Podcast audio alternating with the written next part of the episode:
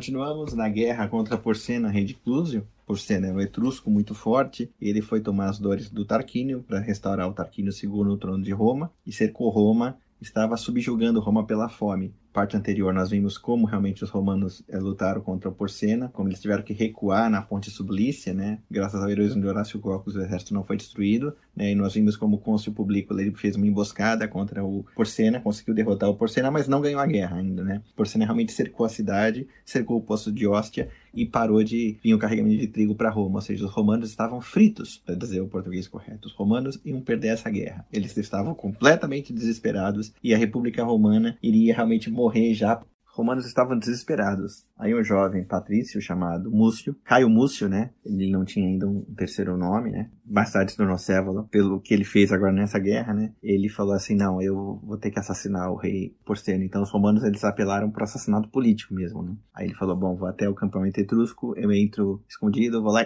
dou uma de Adélio e mato o Porcena, né? Com uma facada na barriga. Só que ele fala assim, bom, se eu sair de Roma cercada, vão achar que eu estou desertando. Então ele foi até o Senado romano e pediu autorização do Senado para realmente cometer esse homicídio político, esse atentado contra o rei etrusco. O Senado falou, beleza, né? Tamo frito mesmo, né?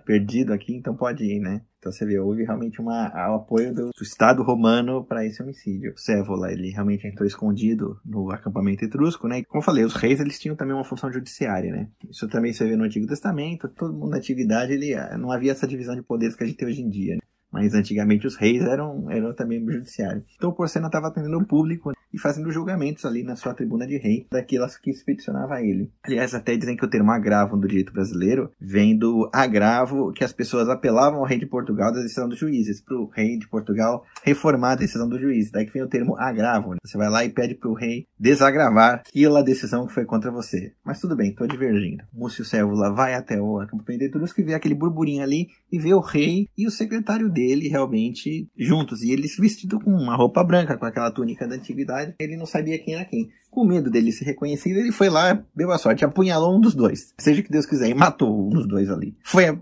foi pego, mas por engano ele matou o secretário. Ele matou o secretário e o rei Porcena viu. Uau!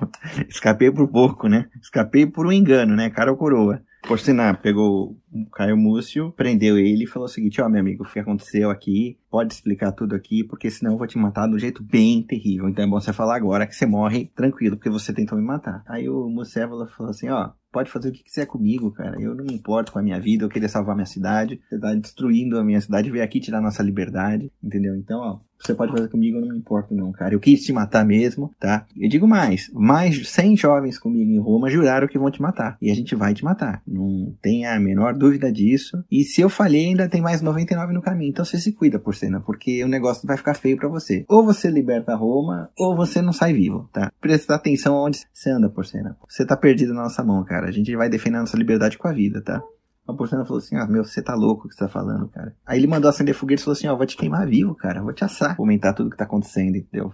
Aí nessa hora o Múcio Serra falou assim: Ó, você acha que eu ligo pra minha vida? Você acha que eu ligo pra dor, cara? Tinha um braseiro, um braseiro onde fazia os sacrifícios, né? Era é tipo do lar, né? Tinha um altar doméstico ali com porcena, com um foguinho lá onde ele ia lá e fazia os sacrifícios pro deuses dele. Na antiguidade isso era muito comum. Então o Sévola falou assim: ó, você acha que eu ligo realmente pra dor e pra minha vida? Ok, ó, faço aqui com a mão que errou o golpe que ia te matar. Aí pegou a mão e pôs a mão no fogo. Pôs a mão direita no fogo. Daí que vem essa expressão, pôr a mão no fogo. Ele deixou a mão dele queimar lá, tipo assim, sem ligar pra Doras. A mão estralando e queimando ali no fogo do braseiro e ele segurando. Pô, não ligo pra minha vida nem pra minha dor, né? Olha como eu castigo a mão que errou o golpe que ia te matar. O Porcena ficou impressionado, porque realmente os romanos apelaram para o terrorismo. Aquilo ali na prática é terrorismo que os romanos estavam fazendo. Assim, o título livre não conta, mas na boca do Múcio Sévola, não sei se ele blefou ou não, ele tinha mais amigos nisso, realmente ele falou: ó, o pessoal vai vir aqui até você morrer, cara. Você tá morto na nossa mão. Então os romanos apelaram para o terrorismo.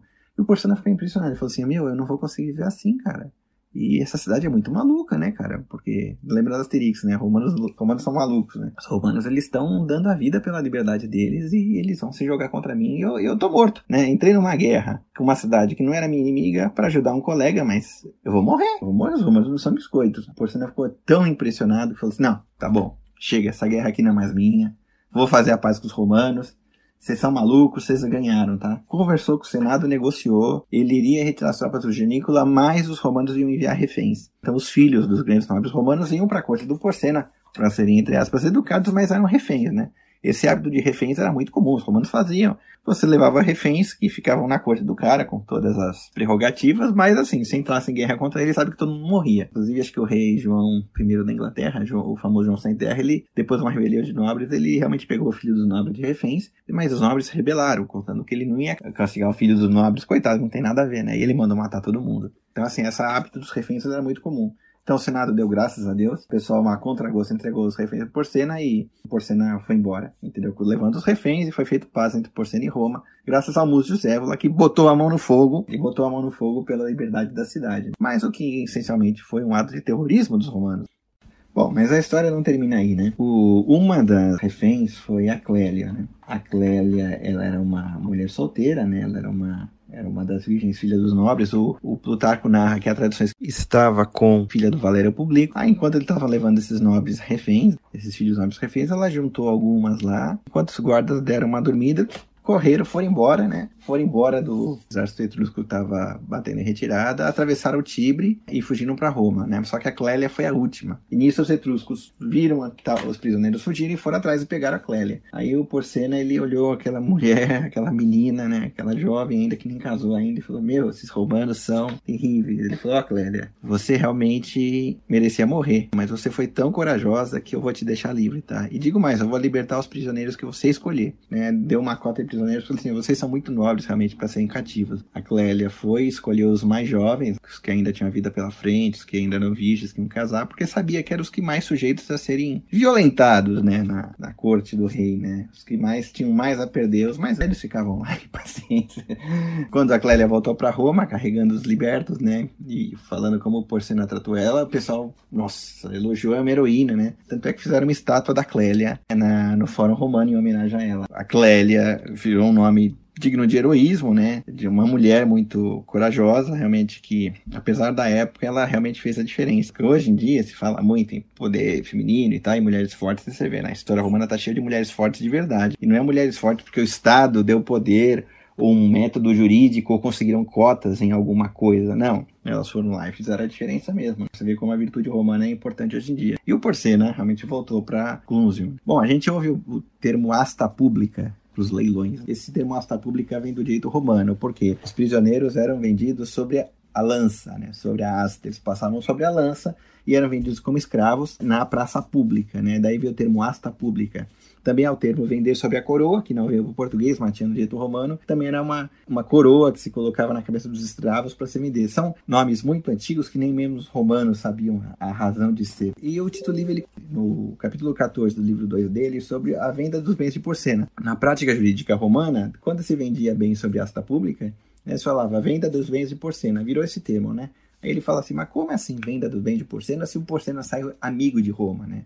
Ele saiu do Janículo, ele pegou o território romano e passou para Veios, mais tarde ele devolveu, que ele ficou super amigão com Roma. Por que esse venda dos bens de Porcena se o Porcena saiu amigo de, dos romanos, né? O Porcena não foi derrotado, o Porcena efetivamente derrotou Roma, fez um tratado de paz porque ele viu que aquela guerra estava tipo, lhe custando muito. Em última instância, custar a própria vida, já que os romanos eram malucos e apelaram para o terrorismo. Diz o Tito Livio que, na verdade, é o seguinte, o Porcena ele foi embora e como Roma estava passando fome, ele tinha muita coisa no exército dele, então ele deu para os romanos, né? Ele deu os víveres para os romanos. O Estado romano acabou leiloando eles em praça pública para fazer dinheiro e também reabastecer a população.